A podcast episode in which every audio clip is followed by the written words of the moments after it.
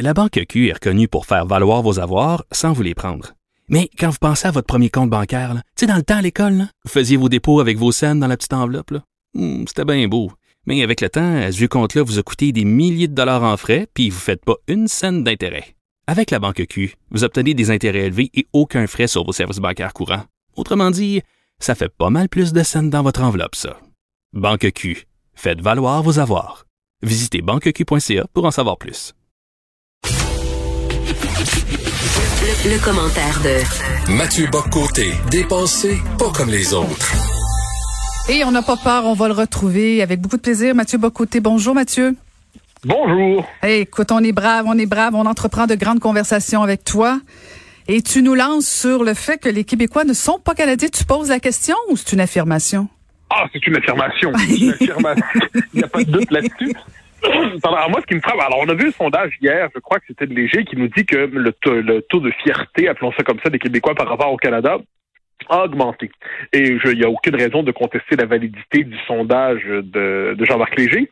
Mais si on commence à scruter, je dirais plus en profondeur l'identité québécoise, une chose me semble évidente, c'est qu'à moins de définir les peuples comme des pures constructions administratives et juridiques, le peuple québécois, fondamentalement, porte sa propre histoire, porte sa propre identité, porte sa propre langue et culture, et plus il tend à s'intégrer au Canada, disons ça comme ça, plus il tend à perdre sa singularité. Donc certains nous disent quelquefois, croyant tout additionner, qu'on peut parfaitement être québécois et canadien tout à la fois, mais l'histoire a montré le contraire. Plus on est québécois, moins on est canadien et l'inverse. Et ça, plus encore, c'est le moins qu'on peut dire, chez les, euh, dans ce qu'on appelle la majorité historique francophone, qui est le noyau identitaire euh, du, peuple québécois, euh, quand on voit euh, les, le peuple québécois, il porte son histoire. Donc, c'est quatre siècles d'histoire. ce n'est pas les mêmes imaginaires historiques. Hein. On peut pas être à la fois, on peut pas à la fois penser être pour Wolfe et Montcalm, pour le dire comme ça au moment de la bataille des plaines d'Abraham.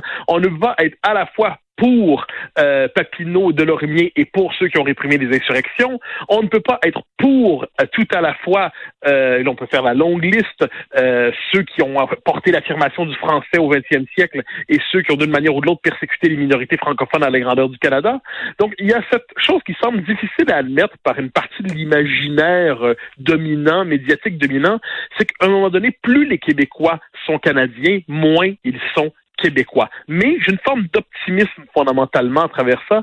C'est que les Québécois, ça fait quatre siècles qu'ils traversent l'histoire, ça fait deux siècles et demi qu'ils vivent sous une souveraineté euh, extérieure, euh, étrangère, celle du héritée du régime anglais puis aujourd'hui le régime fédéral, qui nie leur existence. Mais les Québécois fondamentalement demeurent accrochés à ce qu'ils sont. On l'a vu pendant la pandémie. Moi, je trouve que c'est une des leçons importantes à retenir de la pandémie, parmi tant d'autres, c'est que spontanément les Québécois se sont tournés vers leur État national pour savoir ce qui se passait. Ils ne doutaient pas du lieu de leur identification naturelle. Ils ne doutaient pas que c'était leur cadre dans, lequel ils peuvent se déployer puis dire pleinement nous sans se sentir étrangers chez eux. J'ajouterai un élément qui me semble important, c'est que ça ne veut pas dire que le gouvernement fédéral ne fait pas une propagande intense pour acheter la fidélité des Québécois. Hein. Euh, l'histoire du Canada, c'est l'histoire pour détourner notamment nos élites pour les convaincre de se retourner contre les Québécois. Une bonne partie de nos élites aujourd'hui aiment pérorer des slogans du système euh, euh fédéral, du système canadien, pour nous dire le Canada, lieu d'ouverture, lieu magnifique de, de réconciliation, modèle pour le monde, meilleur pays au monde. Mais ça, c'est une vieille histoire où une partie de nos élites, pour réussir à avoir du progrès social et économique, la, la promotion sociale et économique dans ce pays-là, ben, ils achètent le credo canadien et ils nous le répètent sans arrêt, croyant par là plaire aux maîtres, croyant par là plaire aux dominants. Mais les Québécois, au fond d'eux-mêmes, ne doutent pas de ce qu'ils sont. Voilà pourquoi à travers le chemin de le, le grand détour de l'autonomie en ce moment, ils réapprennent, ils réapprennent à faire le droit, leur droit à l'autodétermination. On l'avait vu avec la, la, politique de laïcité. Et il y a de bonnes raisons de croire que tant que nous conserverons ce sentiment, cette certitude intime que nous existons comme peuple, nous ne nous laisserons pas canadianiser mentalement. Mais pourtant, le sondage de, de Léger dit le contraire. Quand je vois que 80% des Québécois se disent fiers d'être Canadiens, euh, Jean-Marc Léger disait même que c'est, le plus haut taux qu'il a jamais vu en 35 ans. Il y a comme soit un paradoxe, une incohérence, là, mais... Euh, ben moi, oui, ben, le, paradoxe, c'est le suivant, je crois. C'est-à-dire que l'identité en profondeur, ce que j'appelle l'identité profonde des peuples, me semble indéniablement québécoise. Ensuite, on, on sort, on pourrait dire, d'une période de 25 ans environ de propagande canadienne et de culpabilisation de l'identité québécoise très intense. Il faut pas oublier à quel point l'État fédéral, une puissance incroyable, il parvient, faut pas l'oublier, à canadianiser euh, systématiquement les populations issues de l'immigration. On, leur reprochera pas. Les populations issues de l'immigration arrivent ici, arrivent au Canada, ils arrivent en Amérique du Nord, ils arrivent dans un continent anglophone, et là on leur dit non, non, le Québec est un pays qui n'en est pas encore un, un État, mais à moitié seulement. Vous dites qu'ici c'est en français seulement. Ah oui, vous avez déjà réussi votre indépendance? Non, on l'a quand même échoué à deux reprises. Donc notre puissance d'attraction est plus limitée qu'on ne le souhaiterait. Un instant, Mathieu. Un instant, Mathieu. Le Canada fait sa job. Je veux dire, c'est au Canada. Quand, quand un immigrant ou quelqu'un vient ici au Canada, il s'en vient au Canada, il s'en vient pas au Québec. alors, exactement, c'est mais, ce que je dis. Mais c'est au Québec à occuper le, c'est au, au, Québécois et notamment aux souverainistes à occuper l'espace.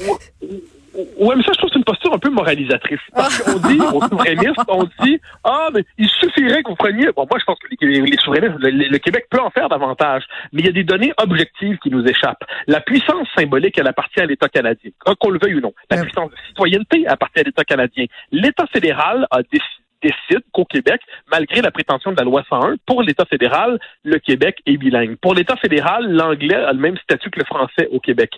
C'est l'État fédéral qui donne la citoyenneté. C'est l'État fédéral qui a le prestige, auprès le, prestige symbolique. Alors, les nouveaux arrivants arrivent ici. Le, le Québec peut bien faire ce qu'il veut. Il a fait la loi 101, il a fait la loi 21, mais il n'y a pas toute la, auprès de toute la, quincaillerie symbolique et politique qui permettrait de, euh, de marquer, de québéciser l'imaginaire, eh ben c'est pas si fort Et ça, de ce point de vue, on peut croire effectivement que le référent canadien se développe chez les populations issues d'immigration.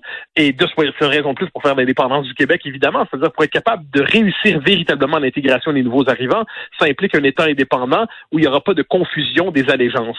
Mais je reviens sur l'essentiel, il n'y a pas de doute que le Canada cherche à nous canadianiser. Il n'y a pas de doute que dans la logique du Canada, le Canada va être pas Il va avoir parachevé son unification le jour où les Québécois se verront comme des individus dans le Canada et non pas comme un peuple avec son propre destin. Et le Canada travaille à ça. Mais moi, ce qui me fascine encore une fois, c'est que malgré toute la propagande fédérale, malgré un discours médiatique dominant qui pousse à la culpabilisation de l'identité québécoise en l'associant toujours au racisme, à la xénophobie, à la fermeture à l'autre, à l'intolérance, au repli identitaire, malgré tout, les Québécois fondamentalement euh, demeurent enracinés en eux-mêmes et euh, je pense, je pense, je me tromper, mais je pense que ce sentiment de réaffirmation identitaire qu'on a commencé à voir ressurgir ces derniers, depuis deux ans environ, eh bien, euh, peut nous mener assez loin. Mais pour ça, ça implique évidemment de tenir tête à cette espèce de ce discours ambiant répété par les bien-pensants, les promus du régime, les, les avantagés du système, qui eux n'aiment rien tant que brandir l'unifolier en disant mon Canada.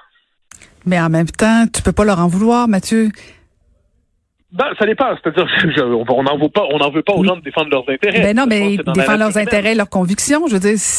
Oui, ah, mais ça, ça, leurs intérêts, j'en doute pas. Leurs convictions, c'est flottant. Hein. Parce que moi, il faut, il faut pas croire que le discours, euh, les rapports de force ne pèsent pas dans les convictions des gens.